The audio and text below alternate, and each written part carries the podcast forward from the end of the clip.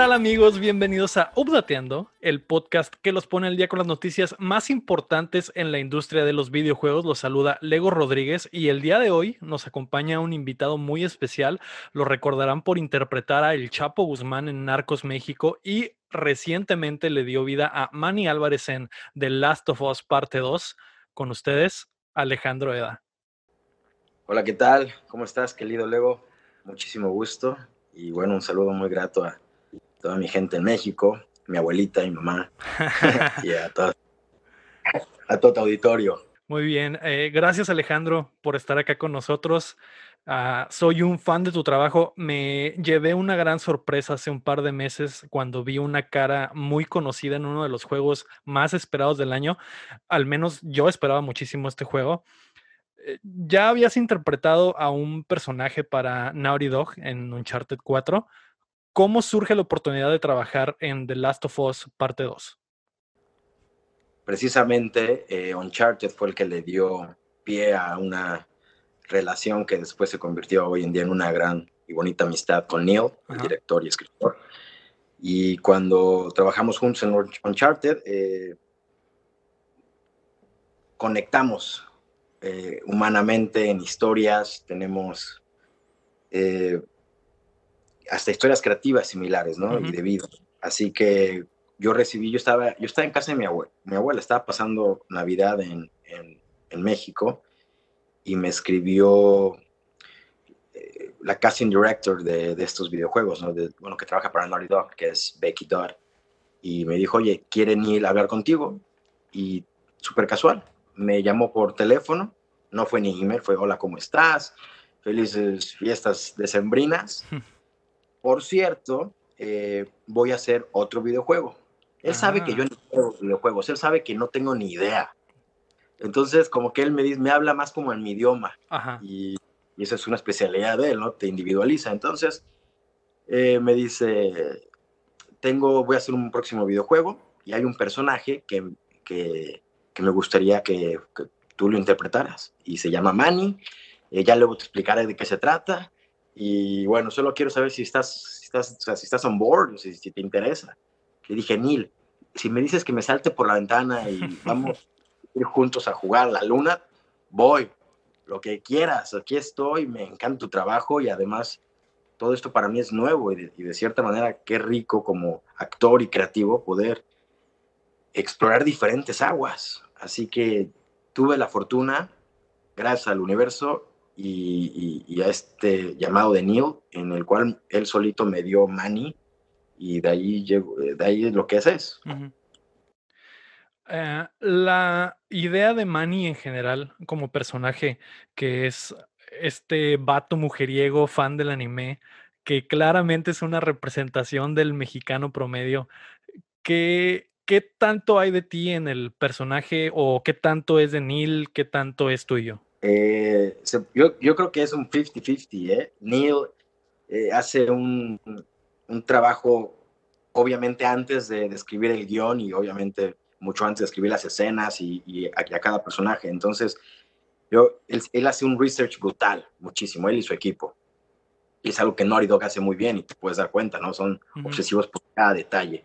Y en este caso, ellos trajeron mucho a la mesa, o sea, ellos ya me llegaron con las escenas escritas, eh, y, el mundo de Manny, por así decirlo. Luego ya nosotros en el estudio mocap, teniendo las table reads o ensayando, descubrimos más también de él. Y yo, eh, esto, esto es algo interesante, no funciona como yo estoy acostumbrado en el cine o en, una serie, que te dan un guion, lees el guion y entiendes todo de principio a fin, y, o, una obra de teatro, ¿no? el libreto esto no funciona así, o, al menos en mi caso, a mí Neil me contaba nada más lo que tenía que hacer Manny y dónde tenía que estar Manny. Entonces yo tenía esta, esta pues, eh, creación propia y a la vez entre mi imaginación y mi trabajo actoral que le brindo al personaje, empecé yo también a, darle y agregarle cositas. Y Neil tiene este gran talento de dejarnos explorar, de dejarnos libres, a mí y a los demás actores. Eh, entonces, hay escenas en las que si en el guion estaba escrito que Manny tomaba whisky, yo le decía a Neil, oye, ¿puedo decir que toma mezcal? Yo creo que es mezcalero. no tomaría whisky. Y me dice, ¿tú crees? Le digo, sí, no es de whisky este brother. Me dice, venga, que tome mezcal. Y, quedó. y, y ciertas cosas de lo de, lo de, o sea, es algo muy bonito esta colaboración. Y, siento que por eso te digo, es 50 y 50, tanto, tanto le metí yo mi, mi jiribilla como el, genio de Neil. Y algo que estuvo muy interesante, que esto no pasó con Uncharted, fue que a mí me dijo Neil desde el principio, yo quiero que Manny se parezca a ti físicamente, que sea como tú. Y fue así como que, espérame, ¿cómo? O sea, un videojuego, un monito ahí va, se va a parecer a mí. Y me dijo, sí, sí, sí. Entonces, hubo estas teorías de que si Neil se había self-inserted en, el videojuego y que por eso le pegaba yo, nada que ver. Esto fue le faltó ver narcos a esa gente. Sí, eso fue una improvisación en, el estudio y, ni no tiene nada que ver ni la culpa. Sí, digo, te, ves exactamente como en el juego, pues. Exacto. Y eres de los pocos que usa en el juego la apariencia del actor. La mayoría son creados o otros modelos de otras personas, no precisamente el actor. Es cierto, 100%. Eh, sí, o sea, el, personaje, por ejemplo, de Isaac, que la voz es Jeffrey Wright. Jeffrey Wright. Eh, yo también me imaginé que lo iban a, poner como Jeffrey, ¿no? Pues por lo que significa ese señor como actor. Y se parece muy distinto a él, tiene otro look. Eh, pero bueno, obviamente, digo, como te dices tú, todos los otros demás personajes no traen esto y afortunadamente Neil quería eso y bueno, yo feliz. Eso también implicó más tiempo. Estuvimos, yo por mi parte estuve trabajando en este proyecto por dos años y fueron dos, tres años de guardar el secreto, de, estar en estudios o viajar y, y, como detective o como miembro de la CIA o del FBI, nadie, nadie podía saber qué estaba haciendo Era, muy, era intenso, eh, hay que guardar los secretos y, hay mucha gente inteligente ahí descifrando ciertas cosas. Eh, la primera vez que tuve un lunch con Neil cuando me invitó a ser parte ya, cuando estábamos formalmente armando, bueno, ya estaban construyendo el, proyecto, tuvimos, fuimos a comer ahí en las oficinas y le dije, bueno, pues hay que tomar una foto, ¿no? De recuerdo. Y me estoy tomando la foto, lo abrazo y me dice, no, no, no, no, no, date la vuelta. que, que, se vea la pared blanca, porque si le das aquí con, el, con los, ¿cómo se llama? Las computadoras y los monitores, te juro que alguien va a empezar a darle zoom y ver qué, qué, qué. Y dije, wow. Le dije, ok, pues bueno, en fondo blanco. Sí, los fans de los videojuegos son, son así, muy perspicaces. Ah, Alejandro, ya entrando en el juego, la trama del juego, etcétera, eh, la muerte de Joel es la escena más importante de todas, es la que detona la trama del juego, es donde casi todo el elenco está reunido. ¿Cómo fue ese día de grabación? ¿Qué pasa por tu cabeza? ¿Qué pasa por la cabeza de Manny eh, en esos días, en esos momentos? Fue el famoso, la famosa frase el bittersweet. Esto de agridulce, amargo y dulce. El sentimiento, me refiero, y la experiencia. Una, porque obviamente estamos interpretando personajes, ¿no? Es algo que estamos haciendo en la vida real. Y al final estamos trabajando ahí todos profesionalmente en un estudio, los actores con nuestros trajes de, motion capture, nuestras cámaras, ya sabes, los puntitos. Entonces, estás en esa realidad y luego hay que entrar a una realidad emocional que no llegas a ver como yo estoy acostumbrado en un set o en una obra, con los vestuarios, ves al personaje en maquillaje, o sea, aquí es algo, es algo muy interesante. que, yo que no soy gamer o que no soy un actor que, como Troy o, Ashley, que son dedicados o, toda su carrera a ese tipo de proyectos, para mí me toma otra cierta, tengo que recurrir a otras neuronas y unir códigos en los cuales yo no estoy acostumbrado. Y eso a mí me fascina, porque es algo que no, que no conozco. Entonces, cuando llegue la hora de hacer la escena con todos estos actores, que todos ya de cierta manera nos conocemos, yo tuve la fortuna de hacer con ellos Uncharted, entonces tengo esta amistad y, relajación, pero hay un momento en el que entiendes quiénes son estos personajes dándole estas vidas y se te olvida la cámara, se te olvida el casquito y los bolitas. y, entras ahí en el conflicto de que, bueno, Manny no tenía absolutamente una idea fija de encontrarse a Joel en ese momento. Fue sorpresivo, tanto como yo, como todos. Pero el hecho de decir, ahorita es la escena y la última escena donde vamos a matar a este personaje emblemático y en donde yo soy partícipe por parte de que estamos vengando esto y esta es nuestra justificación. El hecho de también sentir que iba a ser la última toma de Troy ahí con nosotros, pues sí, empiezan a sentirse sentimientos encontrados. Yo como Manny lo tomé más como ese guardaespaldas de Abby, lo tomé más como guerrero, como frío. no, me, no me empatizó el hecho de que él eh, estuviera ahí y, si lo tenemos ahí en nuestras manos, íbamos a hacer lo que en nuestro cerebro en ese momento, en esas circunstancias, en ese mundo, haríamos. Y eso es lo que me basé en eso, por ejemplo, lo de escupirle, ¿no? Lo de decirle pendejo. Son ciertas cosas que a lo mejor me daban este, este esta rabia. Y luego, pues, cuando dice corte mío o cuando ya estás ahí afuera, empiezas a entender y dices, wow, pero también lo importante y especial que es este momento para toda esta familia de, de, Last of Us, o sea, esta, esta, ellos que crearon esto. Entonces, fue motivo verlo a viva voz, en piel, con Troy, con Ashley, con Laura, y, y, ahora que me lo preguntas, la verdad, si cierro los ojos, lo recuerdo vívidamente. Es un recuerdo importante de, de mi carrera, de cierta manera. Es algo que me llevo muy grabado y que me da, de cierta manera, como que sé, sé que por esa escena toda la gente me odia. Y bueno, a mí no, pues a, al personaje. Ajá, y, de ahí de en fuera ya les caí en gracia, pero dentro de eso eh, hay, cada uno tiene sus justificaciones, ¿no? Y están buscando su, su venganza y su justicia propia. Sí. Eh, que eh, trabajar, por ejemplo, con estos veteranos del mockup, con Troy, con Ashley, con Laura, ¿qué, ¿qué tanto te ayudó para esa escena, por ejemplo, que me imagino por lo que me mencionas fue una de las más intensas que has vivido? Sí, algo que yo aprendí haciendo en Charter es, en el MOCA es un mundo y luego entras al estudio, ya sea individualmente o con tus compañeros, y es otro mundo. Y qué bueno que tuve esta, esta estos dos créditos antes, porque, porque The Last of Us, aparte de ser extenso, hay muchas cosas específicas y, más y más y más detalles. Entonces, demandante. Demandan, sí, entonces cuando yo, yo estoy viendo apenas, yo estoy primero, el, primer proyecto cuando fue Uncharted, estoy viendo primero cómo se vive este mundo y cómo trabajan los actores. De cierta manera estoy copiándoles para poder pasar la clase. Yo ahí era el menos inexperto y pues de cierta manera el más verde. Y luego entramos al estudio y veo cómo Troy hace todas sus escenas de esfuerzos, saltos, heridas y, ya sabes, sentadito en su banco. Y yo corriendo, saltando, trotando, gastándome la voz de la garganta y sudando, literal. Y volteaba yo a ver a Troy y volvió a hacerlo lo mismo y decía, y me, me volteó a ver y me decía, 30 años de experiencia, hermano.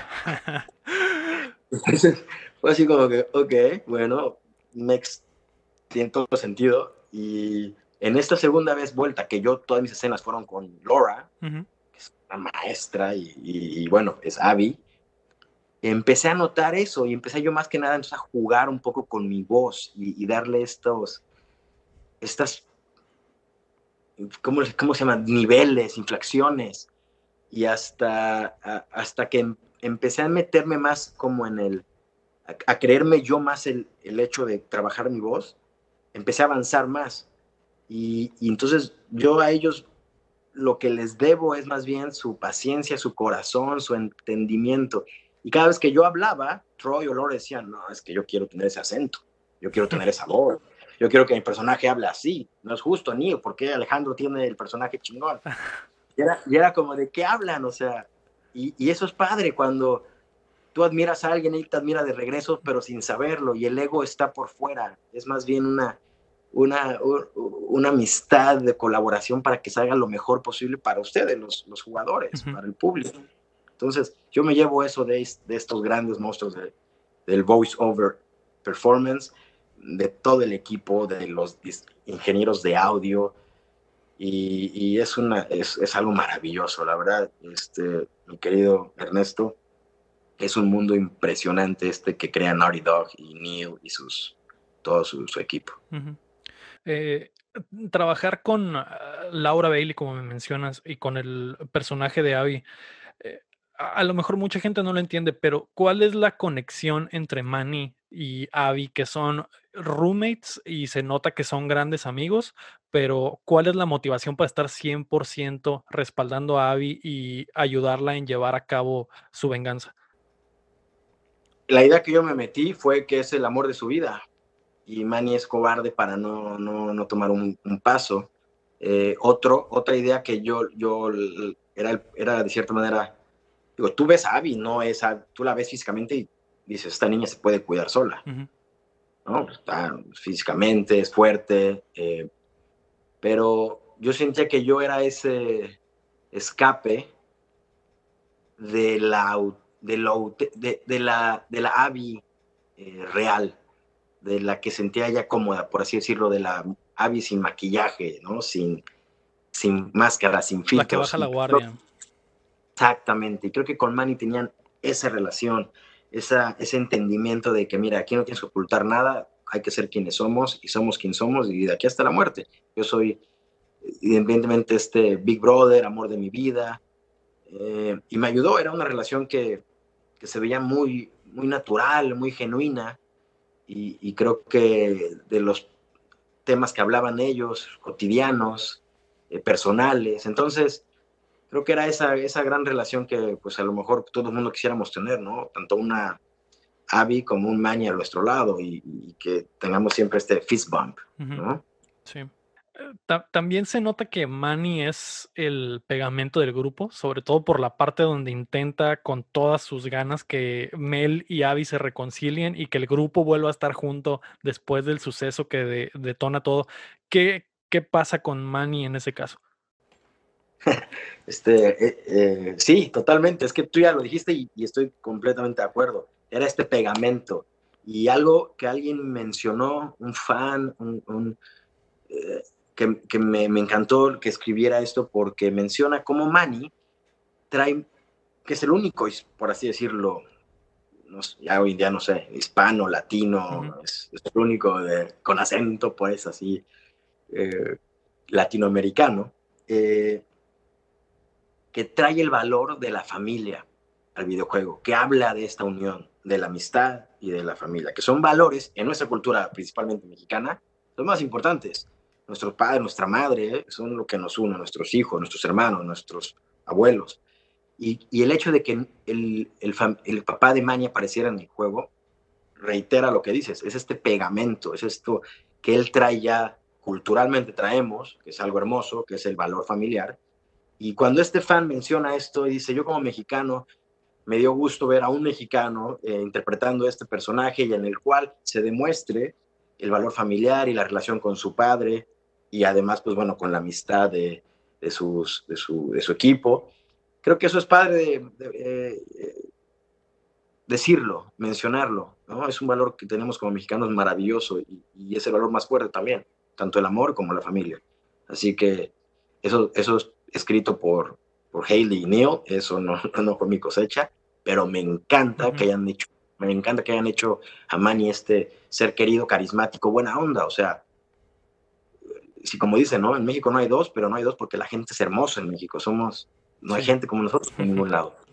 Y bueno, eso es todo, mi querido Ernesto, eres, eres bueno para las preguntas. Eh, gracias. Eh, ¿Sientes que eh, la representación, hablando de esto, sientes que la representación de latinos y mexicanos puede mejorar en los videojuegos por papeles como el de Manny, por interpretaciones como la tuya en el juego?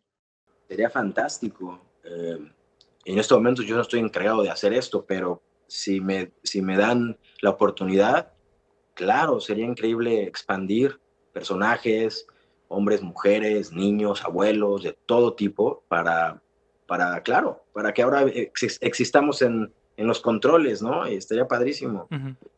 Eh, imagínate un día jugar con Pedro, Pedro Infante, eh, Inflas estaría genial. Este, y pues bueno, sí, obvio. Sí, Manny nunca deja de apoyar a Abby en toda la secuencia de la segunda parte donde estamos con Manny y Abby eh, y ese respaldo le cuesta la vida. E, esta escena es rapidísima, es intensa. ¿Cómo fue? Primero, ¿cómo te enteraste de que iba a suceder? Y segundo, ¿cómo fue ese día de grabación? esa escena fue una de las, bueno, durante los días, varios días que estuvimos grabando, eh, esa escena precisamente fue una de las últimas durante el día de filmación en el mocap y ya estábamos súper cansados. Y es la escena en donde yo como que empujo a, a Abby. A Abby para salvar, como la tacleo, pues. Y, nos, y nos escabullimos en este coche, ¿no? Nos protegemos ahí todo eso pues fue real, lo estábamos haciendo nosotros, y, mientras decíamos el diálogo y nos disparaban, ¿no? Que era este sniper, ¿no? Que este cabrón, muy bueno. Tommy, exactamente. Que no sabíamos quién era, pues. Y fue un día padre, muy activo, pero ya estábamos cansados. Y creo que hubo un momento en el que este cansancio nos ayudó, nos ayudó un poco al el hecho de decir, puta, pues hay que meterle energía porque si no, no podemos sobrevivir. Y era parte de estar en, ese, en esa escena intensa. Era una escena muy intensa. Y también sorpresiva porque Abby no espera que llegue yo con ella. Y, ¿qué estoy haciendo ahí? Entonces, eh, fue divertido y fue cansado. Luego nos trasladamos al estudio de, de voz y fue donde le dimos más power todavía a la escena. Yo no sé si sepas esto, Ernesto, me imagino que eh, no sé, pero cuando estás en el estudio grabando, grabas cada cosita que el jugador posiblemente podría hacer con el personaje. Entonces tienes que grabar saltos, saltos chicos, medianos, grandes, heridas de cuchillo, de bat y de golpe o de sierra, y cada cosa tiene su tono, su voz y su performance, ¿no? Por así decirlo. Yo no sé si sabías esto, pero es algo muy intenso. Y yo decía, no puedo creer esto, o sea, entonces ahora ya era, ya era el, el hecho de actuar bien en, en el mocap y tratar de dar tu mejor interpretación, pero luego era llegar al, al, estudio y, y, entender cómo haces ahora que cuando te meten un cuchillo en el brazo suene diferente que en el estómago o, o, en la garganta. Y fue de aprender, aprender, aprender horas tras horas tras horas. Yo sé que ya no te respondí esa pregunta anterior, pero me salté este tema por, es algo muy padre. Y cuando me recuerdo cómo me estás preguntando cómo grabar esas escenas, pues más bien me acuerdo mucho del estudio de, de, la voz, de meterle este, este esfuerzo ante la distancia, el esfuerzo ante el cansancio, el esfuerzo ante la respiración. Entonces, por lo que va pasando el personaje, si va nadando, si va corriendo. ahora que lo recuerdo, estado tan específico que requiere muchísimo trabajo. Por eso es, un, es maravilloso lo que crearon estas personas. Es, es un gran videojuego. Sí. La, la reacción de Laura Bailey, por ejemplo, en esta escena donde Manny cae fulminado, ¿te llegó? Porque yo al verlo en el juego y, ver el mockup dije, uff, me imagino que esto fue, si, si, así de intenso se ve en el juego, no me imagino lo intenso que ha de haber sido en el set. Sí, fue, fue, fue, fue intenso. Mucha gente decía, no, no quiero que maten a Manny, es mi, era mi gallo, no de los técnicos. Pero creo que yo me acuerdo de estar viendo a Laura eh, grabando su voz nada más cuando me dan el balazo y ella tiene que escapar y meterse a esta oficina y empujar cosas. Lo hizo dos, tres, cuatro, cinco takes. Y hubo takes en las que se les caen las lágrimas yo la veía y decía, wow, qué nivel, o sea, qué bárbara. Yo realmente, pues, mi, único talento ahí era gritar, el, el, reaccionar al balazo, pero pues era por la atrás, ni sabías. Ahora se echó todo y aparte que tiene que continuar la escena porque tiene que escapar. Y sí, y ver eso ahí de frente a, mi lado fue maravilloso, es, tremendo lo que puede llegar a ser estos increíbles actores con, con su garganta, con su estómago, Siempre no estás moviéndote, estás en, un banquito con unos audífonos y un micrófono.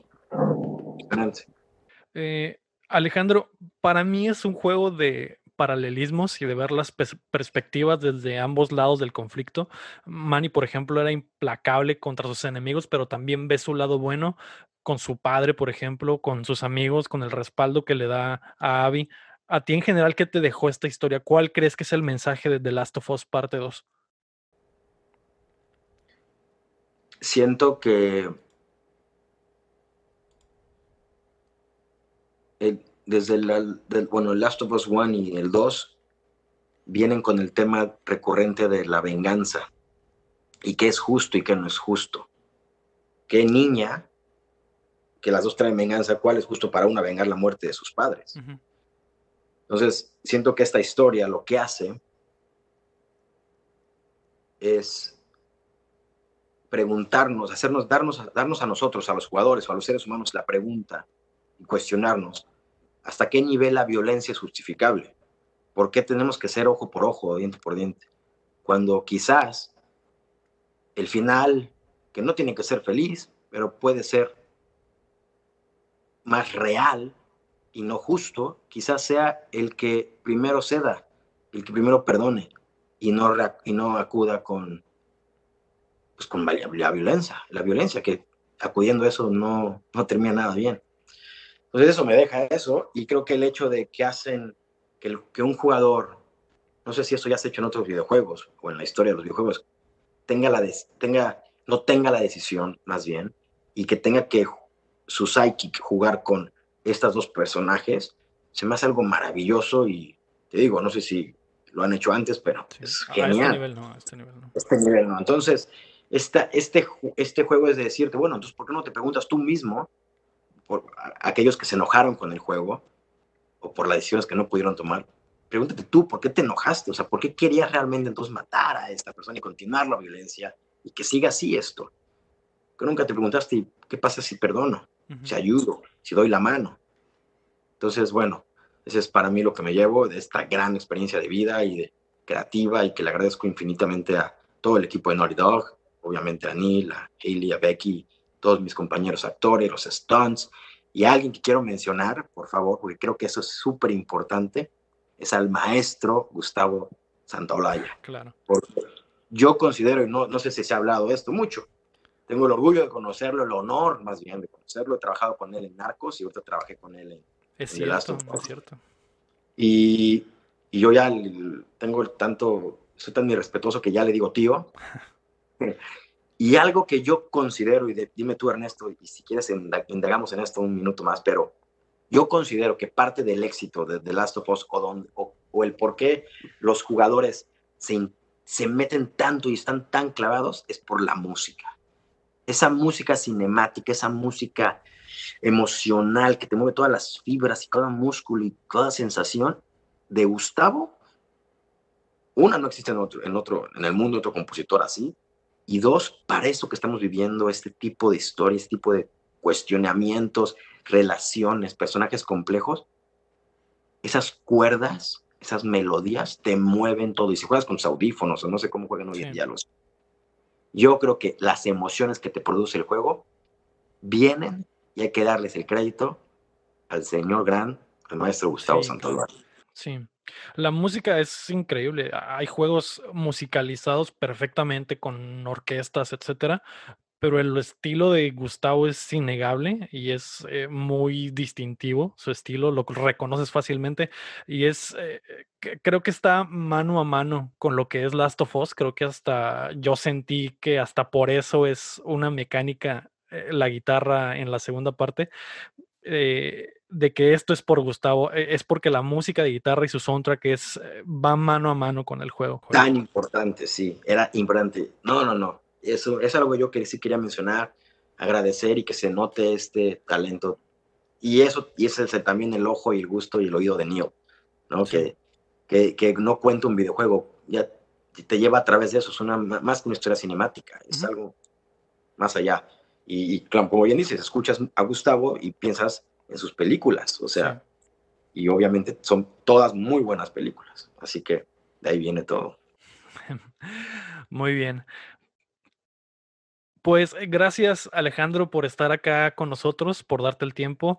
Eh, creo que es importante saber tu perspectiva porque se habla mucho, hay mucho comentario alrededor del juego y me parecía importante que tú dieras tu opinión al respecto. Gracias por invitarme a platicar contigo, conocerte y, bueno, pues yo aquí lo tengo, todavía no lo abierto, mira. ya ábrelo, ya ábrelo. Voy a esperar a que mis hijos crezcan unos siete años y ya lo juego con ellos. Muy bien. Eh, perfecto. Alejandro Eda, muchas gracias y muchas gracias a todos por acompañarnos en esta entrevista. Hasta México. Pues muchas gracias a Alejandro por estar acá con nosotros. Eh, gracias a PlayStation por permitirnos entrevistar a este gran actor. Eh, recuerden que nos pueden seguir en todas nuestras redes sociales y plataformas como Updateando, diagonal Updateando. Y recuerden que el podcast con las noticias más importantes en la industria de los videojuegos sale cada martes en todas las plataformas. Estamos en Spotify, en iTunes, en Stitcher, en Google Podcast, donde sea estamos. Y obviamente aquí en YouTube. Así que gracias por su apoyo y nos vemos el próximo martes. Bye bye.